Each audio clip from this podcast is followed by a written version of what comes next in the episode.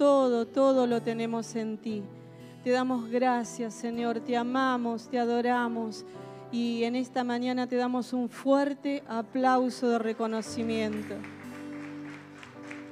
Amén, gloria a Dios, gloria al Señor. Pueden tomar sus asientos y eh, les voy a pedir que todavía no se lleven los niños un segundito más, así todos pueden escuchar. Eh, le voy a pedir a Adri, a Lucía, no sé cómo se van a organizar, para contarnos sobre Octubrillante y sobre todas las cosas para que eh, estemos atentos para ir a colaborar, a participar. Tu presencia es muy importante en ese lugar porque sos un hijo de Dios, una hija de Dios, y donde nosotros pisamos y estamos, el cielo se abre. Entonces tu presencia es importante para este evento. ¿Sí? Por acá se me perdió. Buenos días a todos. Eh, bueno, para los que no me conocen, soy Adrián y estamos eh, encargados con Lucy, mi esposa, y varias personas más de la iglesia eh, para hacer el evento Octubrillante. Ustedes saben de qué se trata, lo hacemos desde ya hace siete años más o menos. Y bueno, esta vez lo, va a organizar una línea abierta a la vida, o sea que vos sos parte de esta organización, ¿sí?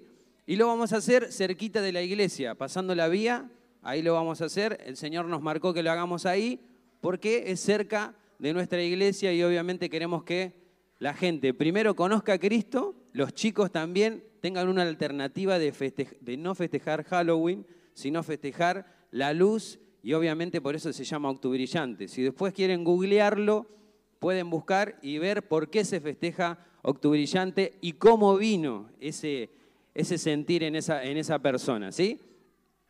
Eh, bueno, eso es aparte. El día sábado 30 de octubre se va a organizar, se va a hacer el evento, perdón, a partir de las 3 de la tarde. Según el sol que haga, vamos a estirarlo un poquito más para que los chicos eh, no le pegue tan fuerte. Igual los chicos si van y ven eh, fiesta y ven juegos y ven que le van a regalar algo, se van a quedar por más que eh, les pegue el sol o por más que llueva, van a esperar el regalito. Bueno, es una sorpresa, necesitamos manos a la obra, o sea, necesitamos la colaboración de ustedes. Si ese día se pueden acercar mucho más temprano, obviamente, después de almorzar si pueden, y los que pueden antes se pueden comunicar conmigo porque hay que llevar cosas, eh, organizar lo que es el sonido, la puesta ahí en escena del, del escenario, de lo que se va a organizar ahí. También se va a dar una merienda, así que vamos a necesitar colaboración para, de manos de ustedes. Me estoy poniendo nervioso y estoy yendo muy rápido, me parece. Lucy me está, no me mira, pero ya me le dijo todo. bueno, hay un grupo trabajando, pero es poco. Necesitamos la colaboración de todos ustedes, de los que más puedan. El sábado 30 eh, de octubre, así que agéndenlo y digan, el sábado no puedo hacer nada, el sábado voy a festejar Octubrillante con mi iglesia ahí al lado de la vía. Y de paso, obviamente, que lo principal que vamos a hacer es hablar de Dios, es hablar de Jesús, es hablar del que nos iluminó a nosotros la vida, el camino y obviamente nos va a iluminar el día de mañana cuando estemos con Él resplandecientes, ¿no? Resucitados, como, como siempre estamos hablando. Bueno, ¿el qué? A lo último del, evento va a haber una planillita, que por eso también necesitamos la colaboración de ustedes, para que eh, podamos anotar a los chicos que reciben a Cristo y a los grandes también que reciben a Cristo, para poder hacerle un seguimiento después, no solamente hablarles de Dios, sino hacerles luego un, seguimiento. Voy a hacer algo. Los que quieren colaborar, los que ya están colaborando, no hace falta, pero los que quieren colaborar, por favor, levanten la mano. Perfecto, ahí. ¿Todos conocen a Lucy? ¿A Lu? Mi esposa está allá atrás. Lu, levanta la mano. Allá atrás, anda con, con Rebe. Bueno, ¿se comunican con ella o conmigo? Ahora al fin de la reunión se acercan a mí o yo me acerco, ahí está Ariel y ahí, y ahí yo me... ¿Alguno más que levantó la mano? Acá Silvia, allá, allá, perfecto. Listo, genial, muchísimas gracias. Los que no levantaron la mano pueden ir igual, obviamente, para, para estar allá y colaborar. A los músicos también, necesitamos, Entonces que hay varios músicos que se comprometieron, así que le doy gracias a Dios por eso. Eh, y los que puedan ir o no, no pueden ir a tocar, pero pueden ir a estar un ratito, porque lo importante de todo es, hablarle a, los chicos de Cristo. Vamos a hacer una hora y media o dos de festejo, de fiesta, de obra de teatro, pero lo importante de todo está lo último, hablarle de Dios a todo y estar un cara a cara con los chicos y tener un seguimiento con ellos. ¿Por qué? Porque reciben a Cristo, se van y no sabemos nada de ellos. O un grande recibe a Cristo y se va, pero no sabemos nada de ellos. Entonces lo importante está a lo último, poder hablarles de Dios y también tener un dato para poder comunicarse luego y poder hacer un seguimiento. Obviamente que eso vamos a estar encargado con Lucy, pero eso ya es otro día, ¿sí? Eh, desde ya, muchas gracias a todos. ¿Cómo? Ah, me estaba olvidando. A ver, todos los chicos que están en la escuelita o en los preadolescentes, levanten la mano. Ahí está. Bueno, ¿cuántos tienen amiguitos en su escuela y en su barrio? Todos, ¿no? Perfecto. Va a haber un premio más adelante a los que más inviten a compañeritos o, o conocidos al evento, ¿sí? O sea, si Teo invita a cinco y, Elian invita a seis, hay una pelea ahí. Puede haber premio para Elian y puede haber premio también para Teo. Va a haber tres puestos, primer puesto, segundo puesto y tercer puesto, ¿sí? Los que más inviten a niños, vamos a ver cuántos puntos tienen y vamos a darle un premio un día de la reunión, obviamente, si los pastores nos permiten. Lo vamos a anunciar acá, vamos a hacer, eh, ¿cómo se dice? El, eh, una entrega de premios, ¿sí? de primero y segundo y tercer puesto. A ver, ¿cuántos van a invitar a sus niños a Octubrillante? Muy bien, a sus amigos, perdón. Los niños que inviten a sus amigos, los grandes también pueden participar en esta competencia, pero no van a recibir premios, lo van a hacer por compromiso. Ya hablo mucho. y repitió un montón de cosas. que la planillita que vamos a llenar dice, ¿quién te invitó? Ahí nosotros después vamos a hacer el recuento de quién invitó a más, ni, quién invitó más gente, pues puede ser grande, puede ser la familia, todo, y se les va a entregar un premio. Sí, tienen que avisar, los chicos y los grandes. Decí que te invité yo, entonces cuando le pregunten van a anotar ahí en la planillita. Y otra cosa importante, no sé si todos están en los grupos de WhatsApp de la iglesia, que me recordó Cris y es muy bueno, gracias Cris, es que estamos eh, eh, juntando para hacer la merienda, están todos colaborando un poquito y en realidad es un montón para nosotros. Eh, todo lo que es la gaseosa, el jugo, ya lo donaron todo. Lo que estaríamos necesitando es, si ese día, si pueden, ¿eh? si ese día pueden llevar algo para la merienda, lo que ustedes puedan, desde una galletita, un bizcochuelo, lo que sea, lo que puedan, lo que deseen llevar, lo llevan ese día al, al, evento y va a haber una mesita donde ustedes me preguntan a mí o a Adri, ¿dónde dejó la merienda? Y yo les digo ahí, en esa mesita. Eso nada más, ya está. Y bueno, si los chicos quizás no prestaron atención, pero ustedes, papi, prestaron atención a lo del premio, coméntenles para que ellos puedan invitar realmente a los niños, eh, porque el premio ya es secundario, lo importante es que puedan recibir a Cristo, ¿no? Y que puedan conocer de la luz y puedan festejar el año que viene, en vez de Halloween, puedan festejar ellos mismos también Octubrillante. Ah, y para repartir eh, los folletos en la escuela, vamos a... Eh, si el martes tenemos los, los folletos, el jueves vamos a estar repartiendo acá en la Escuela 15, nos vamos a juntar acá en la iglesia el jueves y vamos a ir a repartir las invitaciones a lo que es alrededor de la iglesia, ¿no? Vamos a ir a la Escuela 15 y vamos a ir a, a las zonas acá aledañas al lugar donde vamos a hacer y obviamente acá en la iglesia. Así que los que quieran, también ahora si quieran levantar la mano, nosotros vamos a estar el jueves, ¿a qué hora, Lucy? Para repartir. Ya están los folletos. Sí, pero igual eh, jueves o miércoles. Pero jueves. Jueves. El horario para repartir.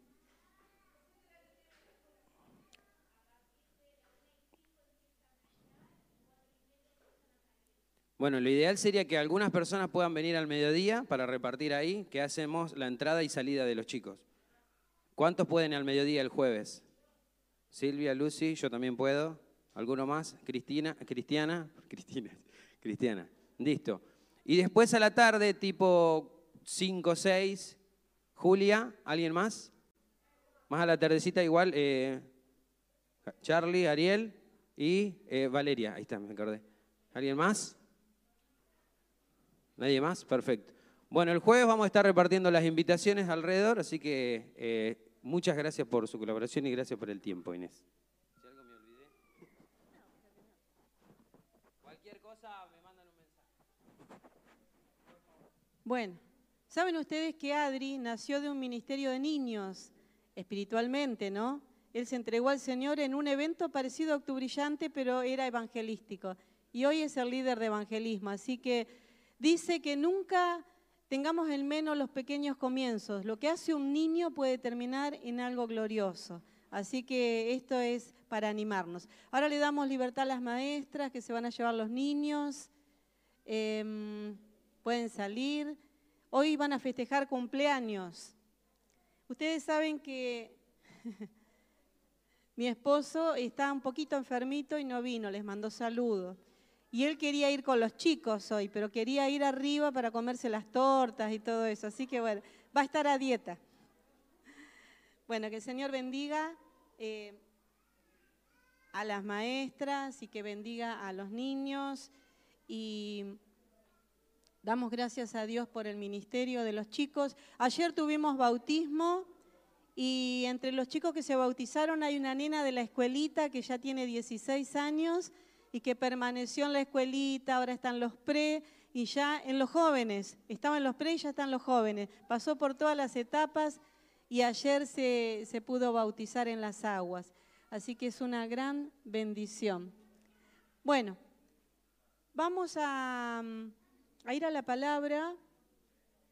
Este anuncio de Octubrillante lo vamos a hacer a la tarde también, todo, porque toda la iglesia, hermanos, sepan ustedes que ustedes no pueden ir a un lugar y dejar eh, la pierna, el brazo eh, en su casa.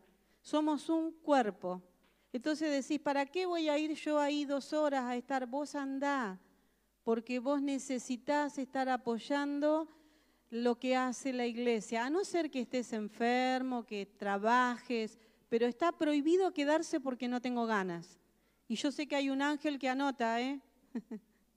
porque tenemos el libro de las memorias de cada uno, dice que anota la historia de nuestra vida. Así que ya no fue, a ver, no quiso. Uh, yo quiero salir aprobada.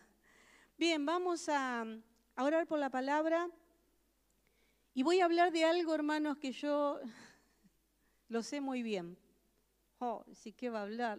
Se está agrandando la pastora. No, es, un tema que yo he trabajado en mi vida y que sigo trabajando es un tema que ha sido muy personal conmigo. Es un tema que en un tiempo iba del brazo conmigo, pero hemos peleado cuerpo a cuerpo y ya está bastante desarraigado, pero sigo trabajando, ¿sí? Y el título de la prédica se llama El veneno del orgullo. Pero como acá no hay ningún orgulloso, la única que he peleado con el orgullo soy yo, yo les voy a contar, ustedes tómenlo, quizá les sirva para otro, ¿vieron? Pero vamos a, escuchar la palabra. Y como hacemos siempre, le voy a pedir a Débora que me ayude a orar para comenzar con la palabra, o como hacemos a veces, mejor dicho. Vamos a orar para que, dice que la, la semilla es la palabra, la tierra sos vos, soy yo. Y dice que a veces la semilla cae y vienen los pájaros que representan los demonios y se la quitan, se la roban. ¿Y cuándo es eso? Cuando la persona dice, uy, qué linda estuvo la reunión, cómo me gustó la palabra y al otro día se olvidó. Vino y tac, se la robó. No dejes que te roben nada. Así que estemos atentos.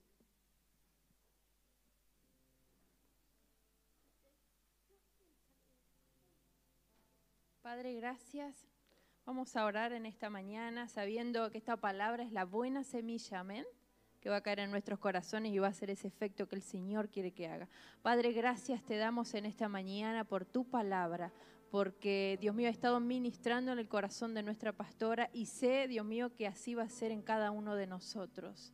Señor, amamos la palabra, aunque sea de corrección, sabemos que es para nuestra edificación, para nuestro bien. Por eso la tomamos, la recibimos y echamos fuera ahora todo lo que quiere venir en contra del conocimiento y la verdad de Cristo. Lo echamos fuera y lo dejamos inoperante. Echo fuera ahora todo lo que quiere venir a distraer las mentes, los corazones, a ser desentendidos. En el nombre poderoso de Jesús se sujeta al Espíritu de Dios en esta hora y lo echamos fuera en el nombre de Jesús y declaramos la libertad de Cristo en este lugar que toma el control de las vidas, de las mentes y de los corazones, aún de los niños. En el nombre poderoso de Jesús, hecho está. Amén. Gracias, Débora. Bien, el orgullo es un tema, yo diría, universal, hermanos, porque si vemos desde el principio de la caída de Satanás, estuvo ahí, pero aun cuando Adán y Eva prueban ese fruto prohibido, es por la ambición de ser más de lo que eran, y eso es netamente orgullo. Así que es un tema universal y es un pecado del espíritu. ¿Se acuerdan que estuvimos hablando que hay pecados que son de la carne, del cuerpo, pero hay pecados que son del espíritu. Y los pecados carnales, físicos, eh, son más fáciles de ver, porque si vos ves una persona que tomó de más, que se emborrachó, físicamente te vas a dar cuenta, le vas a sentir el olor a alcohol, pero una persona orgullosa puede estar totalmente bien vestida, etiquetada y no vérsele porque es un pecado del espíritu. Hablamos también de la iniquidad, hablamos eh, de varios pecados y estamos en esta secuencia. Y hoy vamos a seguir con el orgullo, ¿sí? Saben ustedes que hay un dicho muy común, este lo habrán escuchado muchas veces, pero para mí vale repetirlo. Eh, ni sé quién lo dijo, pero dice que el orgullo es, semejante al mal aliento. ¡Uh, qué feo! Pero todos se dan cuenta menos el que lo tiene. Ahora, gracias a Dios que con el barbijo para algo nos sirvió. y estamos bastante cerca y podemos, y encima, eh, bueno, creo que casi todas las mujeres le ponemos perfume al, barbijo, porque vos decís, bueno, me siento más cómoda. Pero eh, el orgullo es así. Todos se dan cuenta que la persona es orgullosa, menos la persona.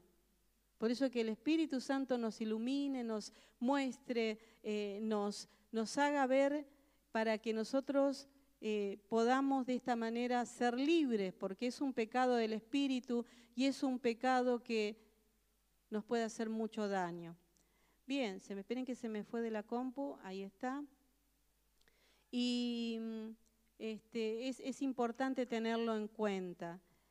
Y decían también por ahí que me gustó la explicación, que el orgullo es como cepillarte los dientes todos los días. O sea, sacarme el orgullo todos los días y varias veces al día. ¿eh? A ver, ¿a cuánto les gusta tener la razón acá?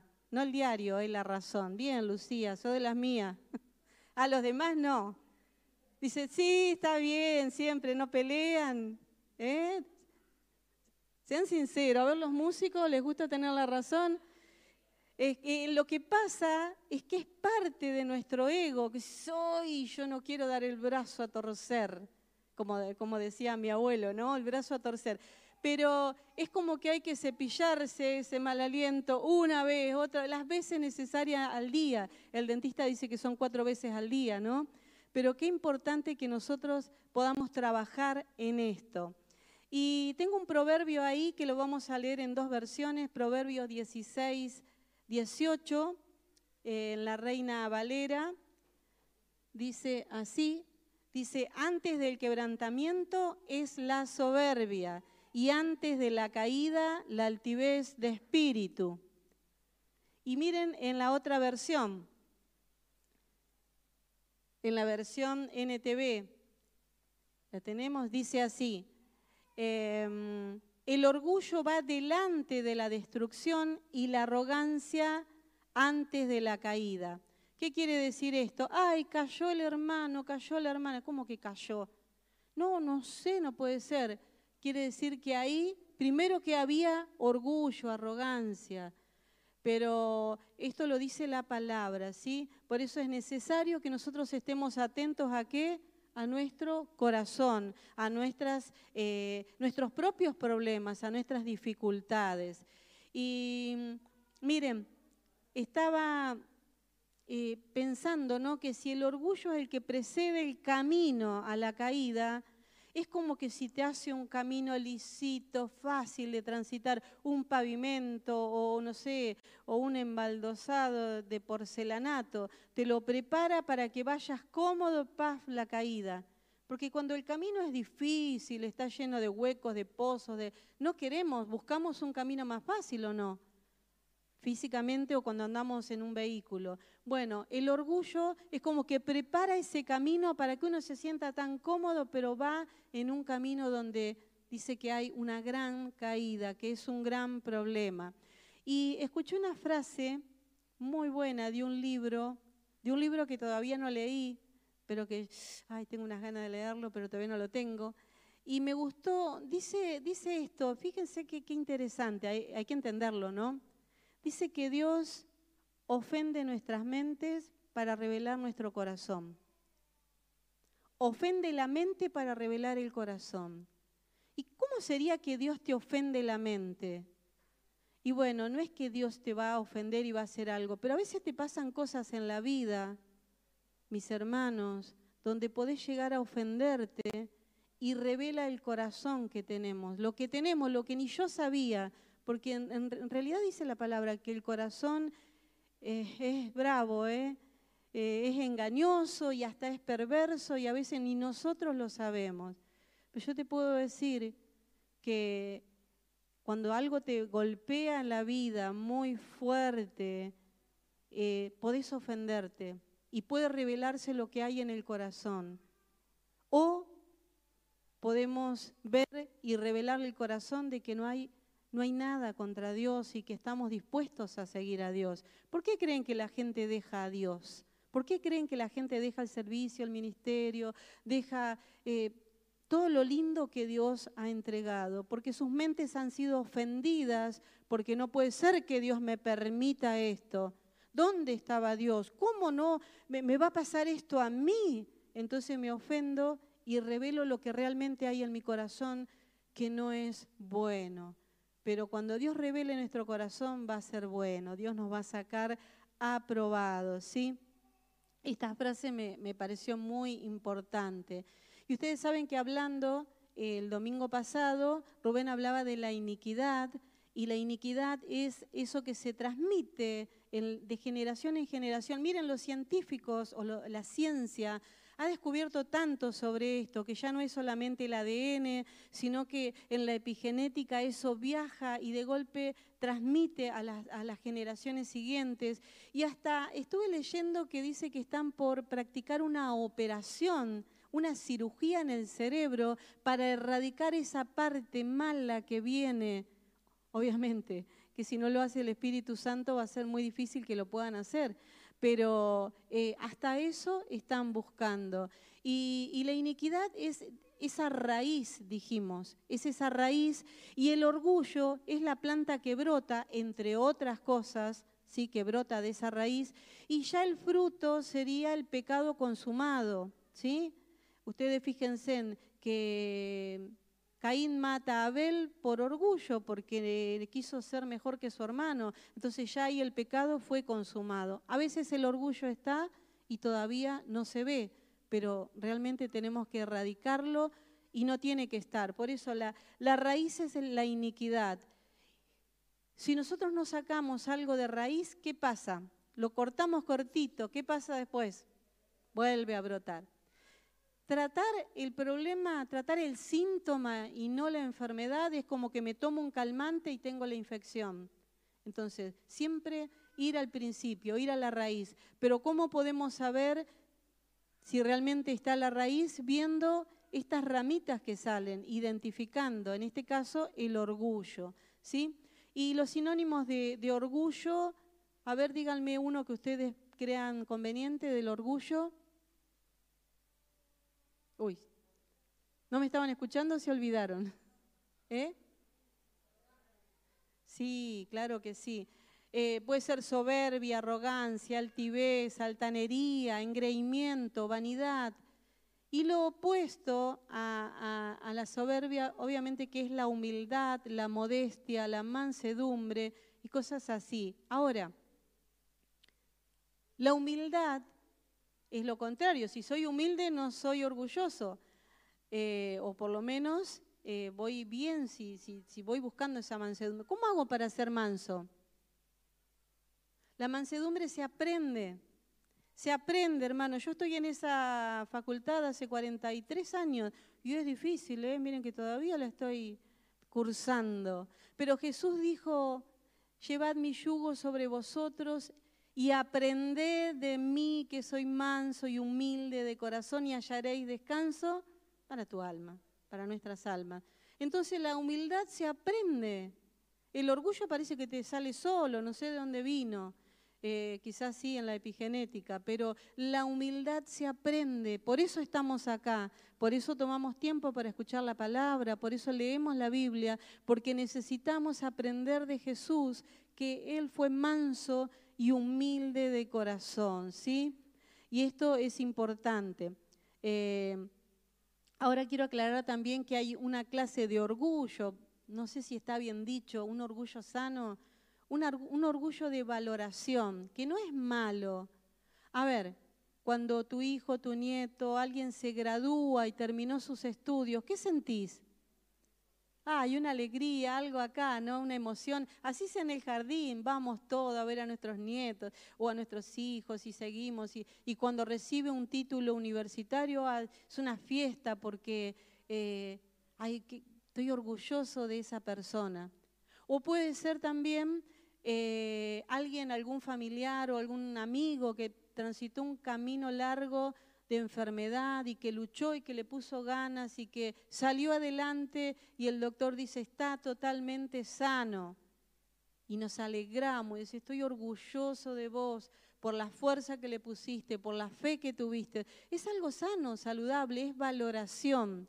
Pero no es de eso lo que estamos hablando. ¿Se entiende? Así como esto, eh, puede ser un chico con capacidades diferentes, que por ahí eh, supera sus logros, lo que el doctor decía, nos alegramos, nos sentimos orgullosos, o aún de nuestro país, no en el caso de actual, pero cuando hay algún partido, algo, hoy me decían los niños, me sé todos los jugadores de, de memoria no sé por qué fue que me lo dijeron cuando llegué, pero a veces cuando hay un acontecimiento, se gana una copa, un título, sentimos, o cuántos no se han puesto la camiseta argentina o uruguaya, porque allá tenemos al pastor uruguayo.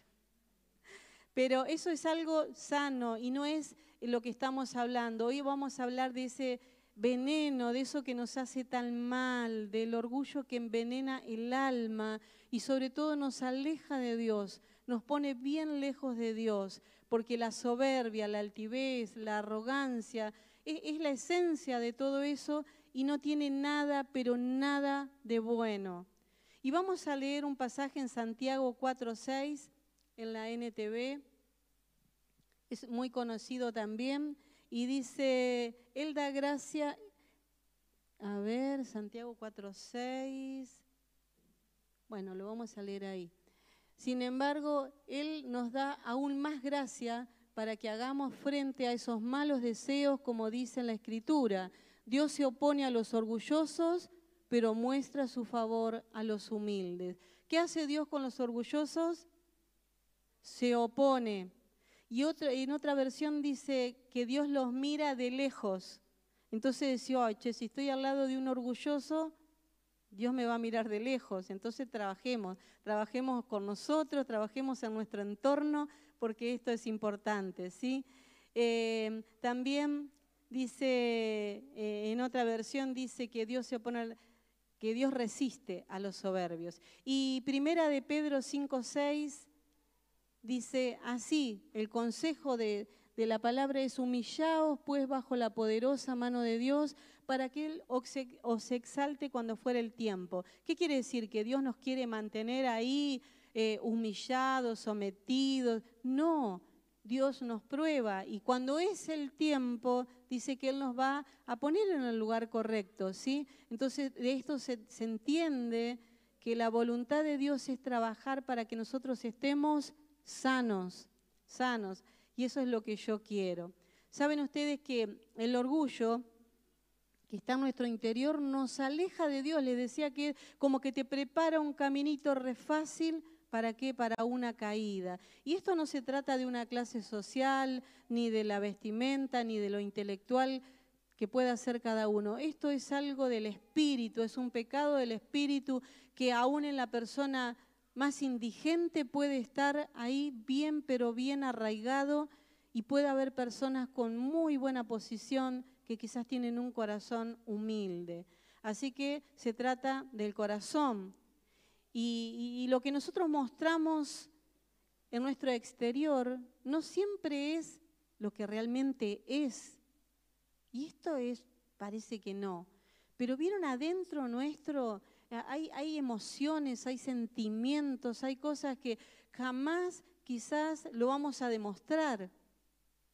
O, o, no nos sale o no lo hacemos en público.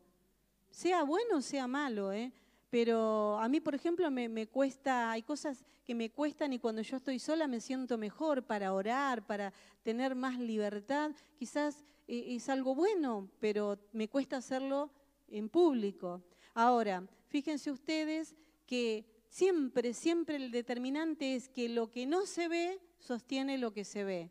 Entonces, si en nuestro corazón hay orgullo, tenemos, estamos complicados, estamos complicados. ¿Por qué? Porque podemos hacer cosas buenas con un corazón malo, con un corazón equivocado. Y aunque las cosas que hagamos son buenas, no es del todo bueno porque siempre eso nos va a llevar a un desenlace que no va a ser bueno. Por eso es necesario, y yo creo que está bien que Dios trabaje en nuestra mente, en nuestro razonamiento. Si Dios nos tiene que ofender la mente para que yo vea lo que está en mi corazón, es bueno mi hermano, es bueno mi hermana, porque entonces cuando sucede eso que vos decís, no puede ser, ¿cómo Dios me va a permitir? Pero yo voy a adorar igual, pero yo lo voy a seguir, pero aunque yo no lo entiendo, yo me voy a rendir igual. O puedo decir, no puede ser, Dios, ¿por qué me permite esto? Entonces si esto es Dios, yo me voy, yo lo dejo. Nada más se reveló mi corazón, porque eso era lo que había en mi corazón. ¿Se entiende? Y es necesario que Dios trabaje en nuestra mente para revelar nuestro corazón. Por eso, miren, la Biblia dice que la palabra de Dios es la que puede discernir los pensamientos y las intenciones del corazón. Esto está en Hebreos 4:12, que es un pasaje excelente y que me, gusta, amo ese pasaje.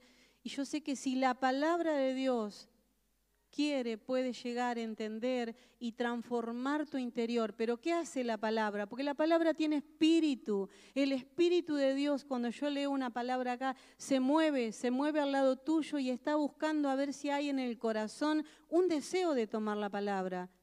O lo estoy escuchando pensando lo que voy a hacer después, o estoy contradiciendo, o estoy en otra cosa, o estoy con el celular, o estoy...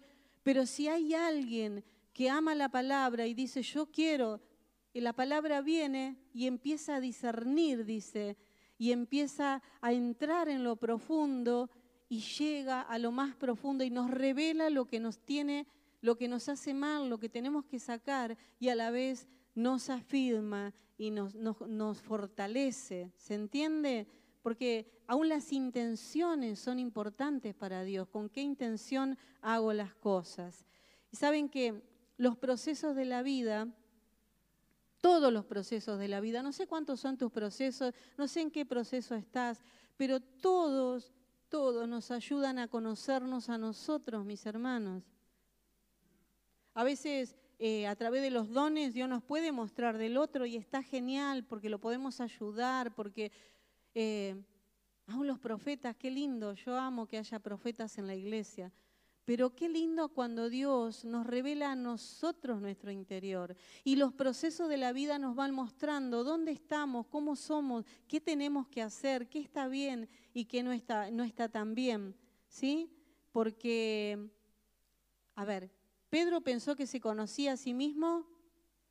Sí que pensó, él dijo, maestro, yo no te voy a negar, mirad, de, de primera de cambio sacó la espada y dijo, acá está mi oportunidad sin embargo, ni él se conocía. ¿Y saben qué? Yo tampoco me conocía, me estoy conociendo con los años. Porque nada peor que no conocerte a vos mismo. A veces pensamos que la tenemos tan clara y que conocemos a todo y no nos conocemos nosotros, mis hermanos. Los procesos de la vida te muestran quién sos, te muestran dónde estás parado, te muestran dónde está tu fe. ¿O no le pasó así a Pedro? Lo que pasa es que lo de él está escrito. Lo nuestro no es no está publicado, pero nosotros sí lo sabemos.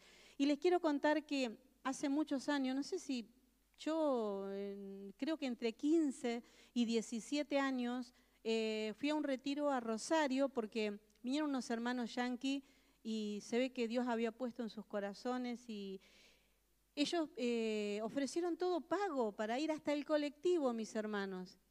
Y dijimos con mi hermano, el pastor Jorge y mi esposo, vamos, y fuimos a ese retiro. Fueron dos días impresionantes, el lugar, el sonido, el coro, eh, hasta la, la, recepción, la comida. Fue algo que nos dejó eh, sorprendidos. Ahora, eh, en ese retiro se habló de la historia de José. José de la Biblia, ya Génesis capítulo 37 en adelante. ¿Quién no la conoce? Y, yo ese día me vine con algo diferente. Dios empezó a tratar en mi interior. Porque vi la historia de José desde otro ángulo, desde otra perspectiva, quizás como ya lo han visto ustedes, pero por si alguien no lo vio, yo eh, les quiero mostrar esto. Díganme si sí o no. A ver, ustedes contéstenme sí o amén, como quieran. José, ¿era el hijo preferido? José, ¿era el hijo preferido? Amén, claro que sí. A ver, ¿tenía la mejor túnica? Sí. Em, ¿Era hijo de, de Raquel, la esposa amada? Sí, el único hijo además. A ver, ¿era el soñador de sueños? Wow, sí. Todo le favorecía, sueños de grandeza. Yo creo que hasta tenía las manos más delicadas. ¿Saben por qué? Porque dice que él era el informante de su papá. Mirá que este hizo esto, esto no lo hizo, acá, allá, todo. Así que eh, diríamos en la jerga como el buchón, creo que se le dice. Bueno, él iba a trabajar, pero él estaba para observar a sus hermanos. ¿Cuál era la posición de José? Superior, ¿o no? Entonces, en, ese retiro eh, se habló de, que Dios para cumplir el propósito en la vida de José tuvo que quebrantar su orgullo. Wow, yo nunca lo había escuchado hasta entonces. Yo decía, qué fe, qué hombre de Dios, qué, pero todo lo que pasó. No, pero dice, claro, ahí entendí. Dios probó la mente para ver si se ofendía, para revelar el corazón de José. Gracias a Dios que este varón de Dios, ¿qué dice que hacía? Que limpiaba y prosperaba, que estaba en la cárcel y prosperaba. ¿Cómo podés prosperar en la cárcel? Explíquenmelo. Pero prosperaba, entonces eh, lo ponían en algo mejor y así, así hasta que llegó a ser el segundo de Faraón.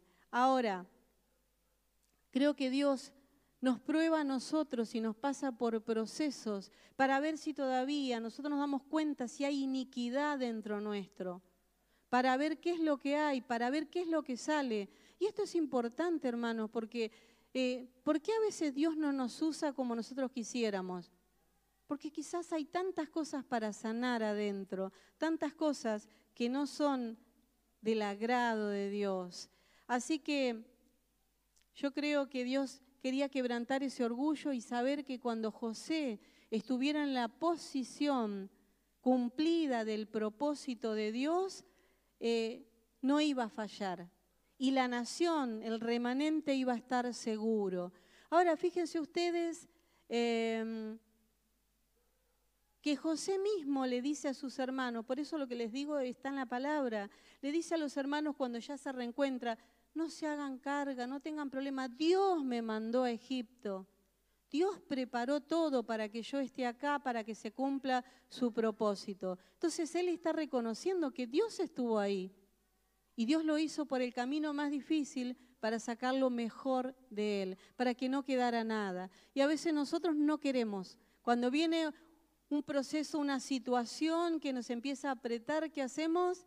Nos escapamos, tratamos de salir, de irnos, de alejarnos, pero es la manera en que Dios quiere tratar con nosotros. Y yo aprendí mucho de esta historia, hermano. Yo quiero someter mi orgullo voluntariamente y le digo al Señor y, le muestro y le confieso mi corazón, porque yo no quiero que sea de una manera, eh, a ver, de una manera expuesta, si yo lo puedo hacer en privado, vos también.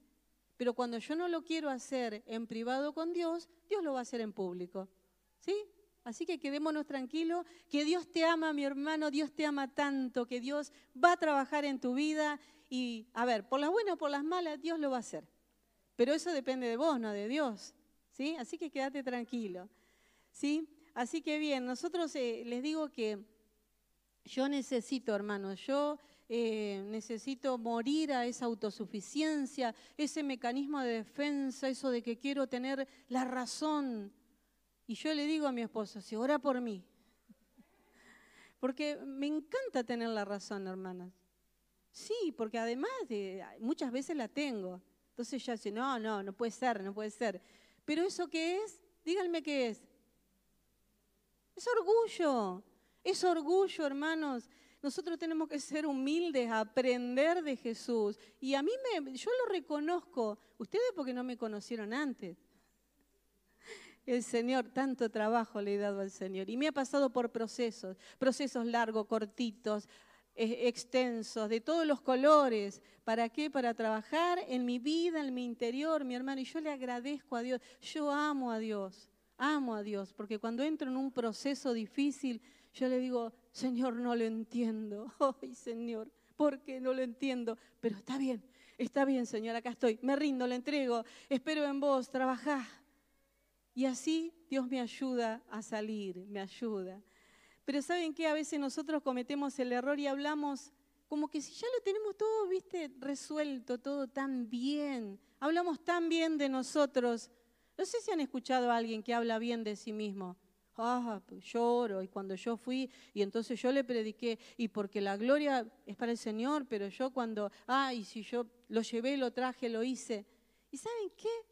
También eso, hermanos, también nos da una marquita.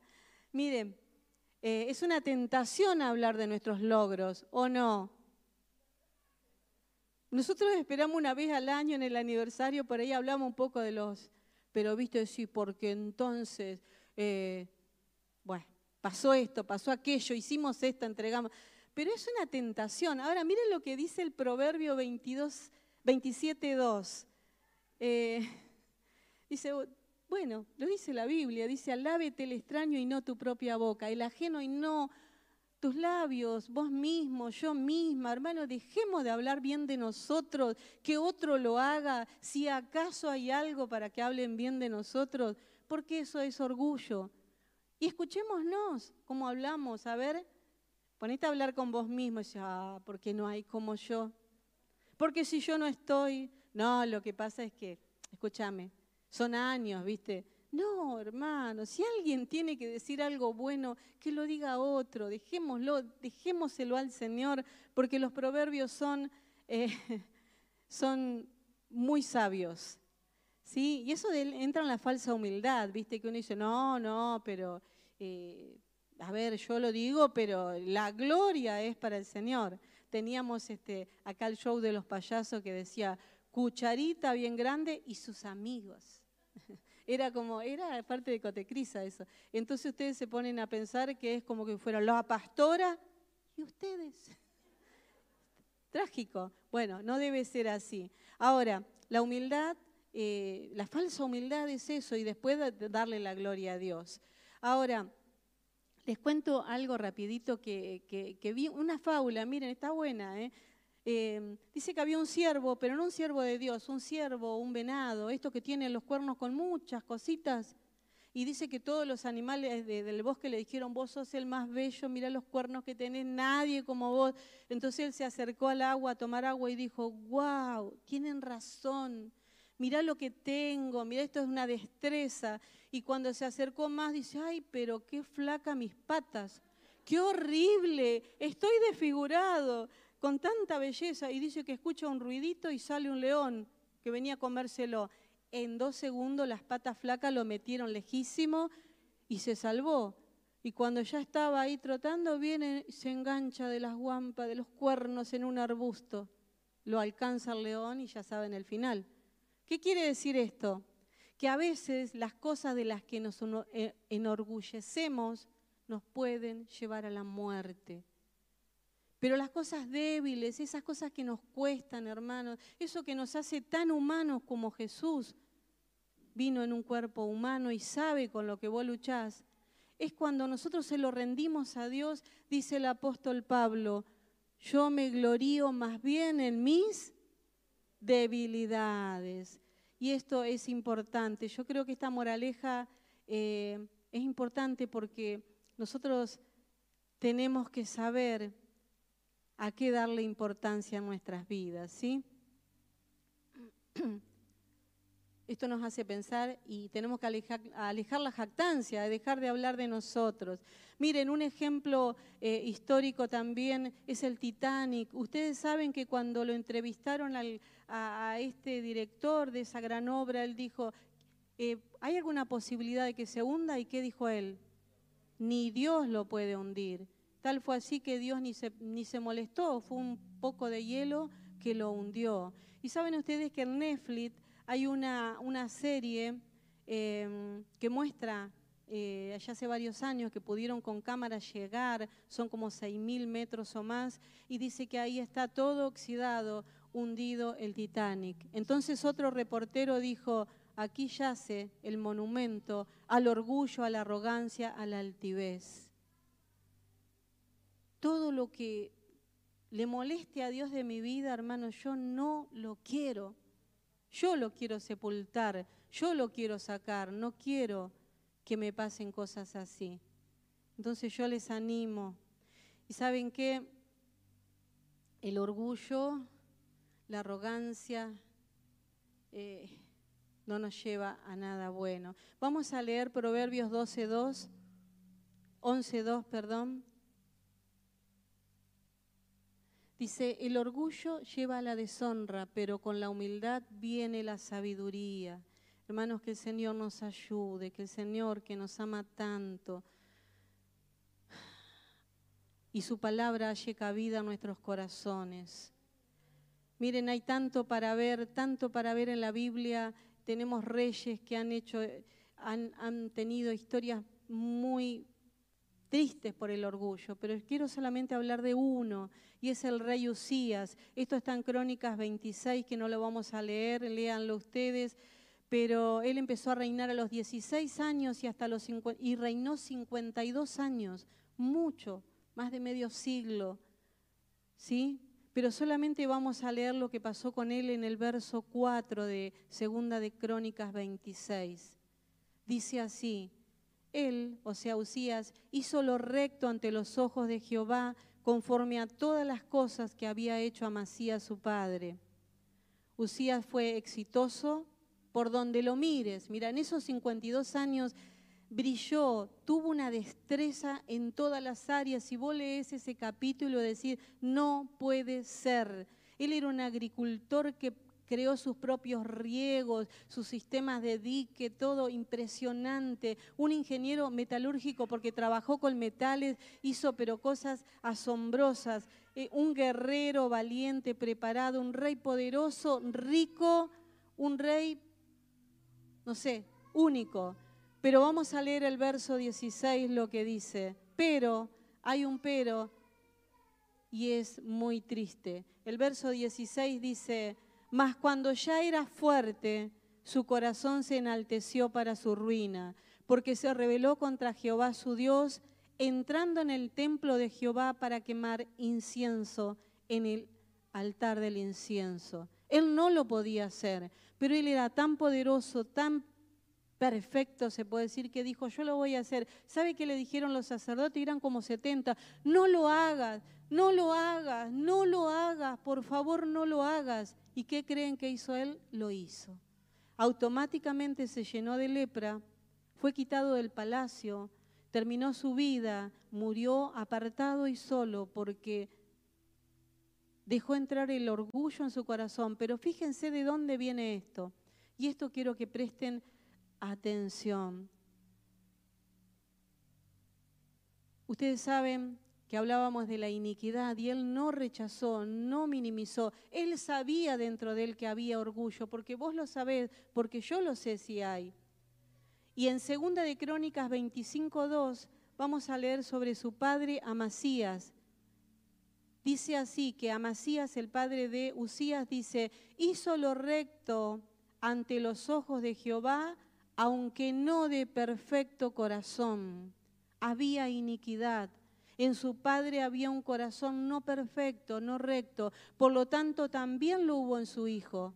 Y Dios lo prosperó, Dios lo bendijo, Dios lo enalteció esperando que Él reconozca, pero como lo espera de vos y lo espera de mí. Pero la historia terminó muy triste, muy triste. La iniquidad es la raíz y si no se saca, no se aborrece, vuelve a brotar Cortar un poquito por arriba no alcanza, no alcanza. Como le decía que la ciencia va avanzando y dice que aún quieren lograr una operación para arrancar esa parte oscura, esa parte que viene a veces. Solamente Dios, a través de que nosotros quiéramos, que nosotros busquemos y nos rindamos delante de Dios, esa raíz puede salir si no tarde o temprano se hace visible. Y es casi necesario que Dios trabaje con nuestra mente y si nos tiene que ofender la mente para que revele nuestro corazón, hermanos, yo lo creo válido porque siempre que podamos arrepentirnos tenemos esperanza.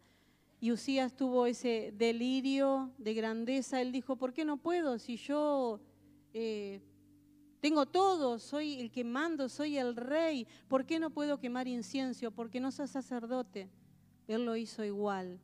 Y a veces, a veces nosotros también buscamos aprobación, admiración, eh, casi inconscientemente, eh, pero nos gusta que nos digan qué bien, qué bien lo hiciste, qué bien te sale, o, entrar a nuestras redes y ver a cuánto les gustó lo que hicimos, o, o cuánto se alegran con lo que nosotros pero eso es un filo como caminar en el bordecito, poniendo en riesgo muchas cosas, muchas cosas.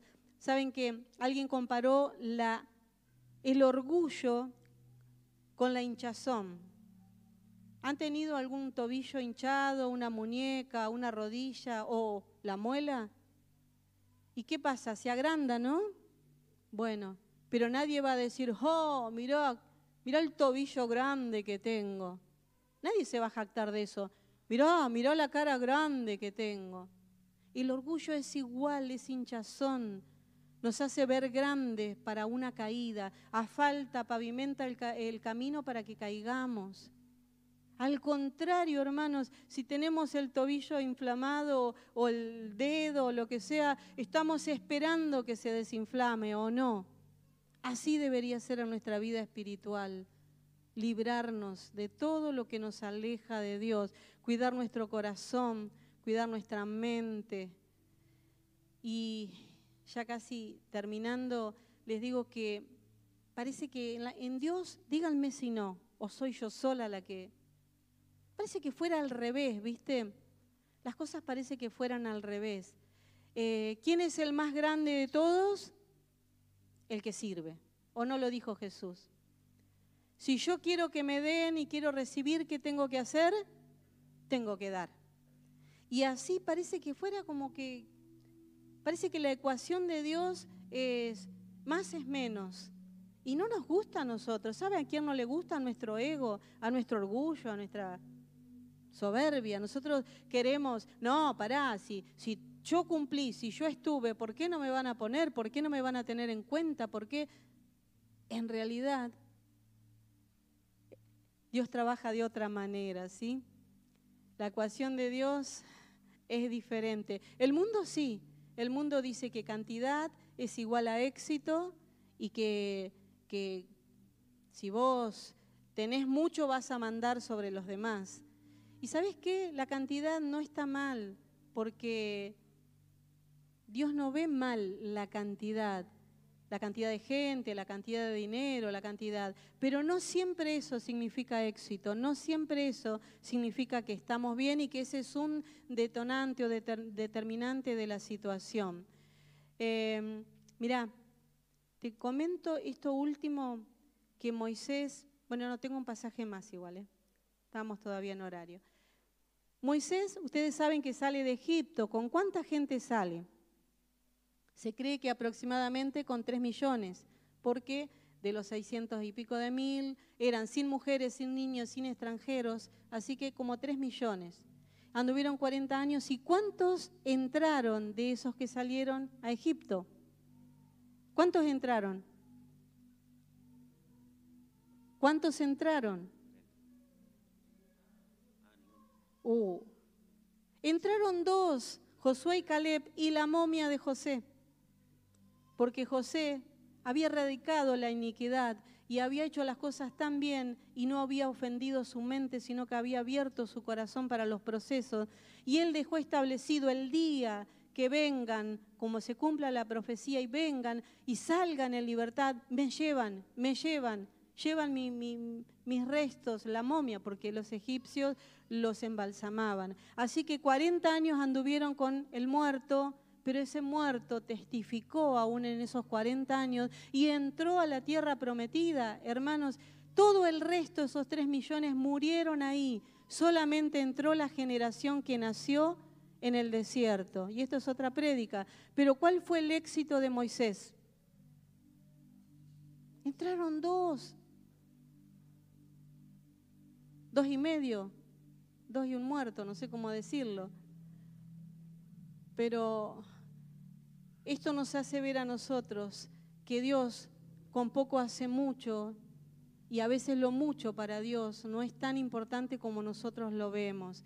Jesús con doce sabemos que impactó el mundo entero. Y la cantidad no es mala, mi hermanos, que Dios nos dé mucho, pero que esté bien habido, que sea de la mano de Dios, porque de esa manera va a ser efectiva. Bien, así que entonces no hay peor ciego que el que no quiere ver, hermanos. Usías no quiso ver y eso sucedió en su vida, terminó mal. Ahora, el problema en los matrimonios, yo no voy a decir cuántos tienen problema en el matrimonio, pero ¿saben que el 90% es problema de orgullo? Porque yo tengo razón, vos tenés razón, entonces nos peleamos, nos dividimos, nos hasta se divorcian porque es el orgullo, mi hermanos, es el orgullo, el no decir me rindo, tenés razón, está bien, te voy a escuchar, voy a aceptar lo que me pedís. Pasa entre los padres y los hijos, un índice alto, yo le pondría un 90% también. El hijo se va de casa o los problemas porque el orgullo hace que no pueda haber un diálogo, no pueda haber un ida y vuelta. Y así en todos los problemas que podamos tener en el ministerio, por qué se dividen iglesias, por el orgullo, mi hermano. Es difícil, pero no se pide perdón. ¿Por qué no se pide perdón? Por el orgullo. ¿Por qué no se perdona? Cuando alguien viene y dice, me perdona, no, que te perdone Dios. Es el orgullo estar herido y ofendido es tratar con el orgullo y de esto yo sé tanto, pero ya estamos terminando y no se los voy a contar. ¿Saben las veces que yo he estado ofendida? Porque tengan en cuenta que tengo 43 años de evangelio. Las veces que yo he estado ofendida y herida en mi orgullo, en mi ego, ¿cómo me, a mí? Pero eso es lo que Dios trata con nosotros y lo arranca, lo estirpa, nos sirve. Eso nos prepara el caminito bien cómodo para caer. Que el Señor nos ayude. Y ya ahora sí, para terminar, quiero decirles cuál es el ejemplo, cuál es la salida, cuál es el camino. Hermanos, es Jesús, no hay otro. Es Jesús, es Jesús, no es una persona, porque las personas fallan, las personas se equivocan, las personas somos humanas, todavía no tenemos un cuerpo glorificado. Pero Jesús Jesús es nuestro ejemplo perfecto. Y vamos a leer en Filipenses capítulo 2, versos 5 al 8 para terminar y cerrar. Y toma esta palabra, toma este ejemplo, Jesús es nuestro ejemplo. Dice así, haya pues en vosotros este sentir que hubo también en Cristo Jesús, el cual siendo en forma de Dios, en forma de Dios, no estimó el ser igual a Dios como cosa a que aferrarse, sino que se despojó a sí mismo, tomando forma de siervo, hecho semejante a los hombres, y estando en condición de hombre se humilló, se humilló a sí mismo, haciéndose obediente hasta la muerte y muerte de cruz. Mis hermanos, hoy vamos a doblegar nuestro orgullo, vamos a arrancar toda iniquidad, pero eso lo tenés que hacer vos. ¿Sí? Que Dios nos libre de este veneno, porque el orgullo es un veneno que va, va matando lentamente. Y tomemos el ejemplo de Jesús, tomemos el ejemplo de Jesús, el ejemplo perfecto, el ejemplo que nos va a llevar al destino correcto. Yo lo quiero. ¿Cuántos se animan en esta mañana? A ver, ponete de pie. Vamos a tomar este tiempo para adorar un instante y analizar tu corazón. Busca dentro tuyo y empezar a rendirle a Dios. Tu amor habla mucho más que mil palabras. Estás cambiando todo. Tu gracia tan profunda es, me sumerjo. Estás cambiando todo ambiente. Tu amor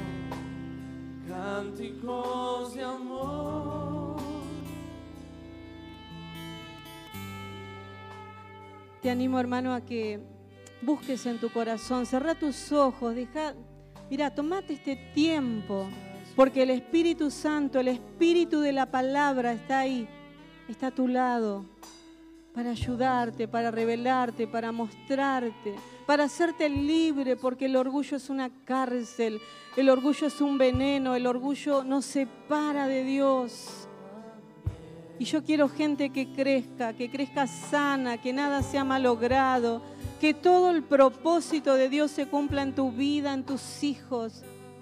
Oh Señor, oramos, oramos en esta mañana, Señor. Espíritu Santo, ministra los corazones, Señor.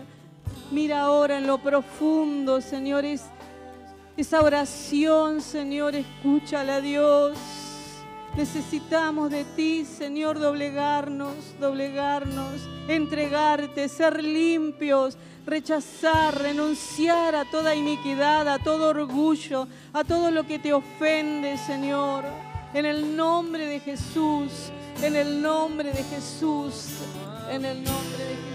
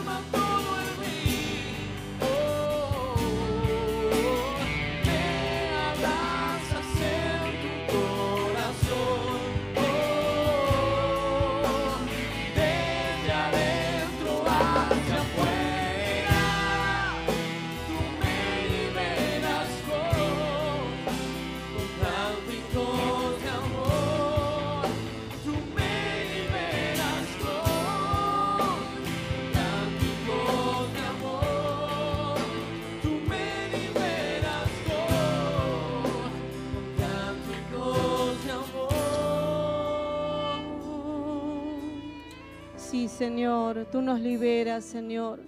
Tú viniste a hacernos libre, libre de toda atadura, libre de toda maldición, libre de todo engaño del enemigo. Señor, yo lo sé, lo creo, Dios. Y esta es tu iglesia, Jesús, tu iglesia comprada a precio de sangre, tu iglesia, tu amada, Señor, que te espera. Señor, purifícanos. Cantamos del fuego, cantamos, Señor, de todo eso que tú haces desde adentro hacia afuera. Señor, queremos que así, así sigas trabajando en nuestras vidas. Hoy te rendimos todo, Señor. Te rendimos nuestro corazón, te rendimos nuestra familia, te rendimos nuestros logros, te rendimos todo lo bueno que hayamos logrado, Señor. Lo ponemos delante de ti. Así, Señor, como esas coronas que son puestas delante de tu trono. Si algo tenemos, lo rendimos, Señor. Y nos rendimos nosotros, Dios. Oh, sí, Señor, sabiendo. Oh, sí, Jesús.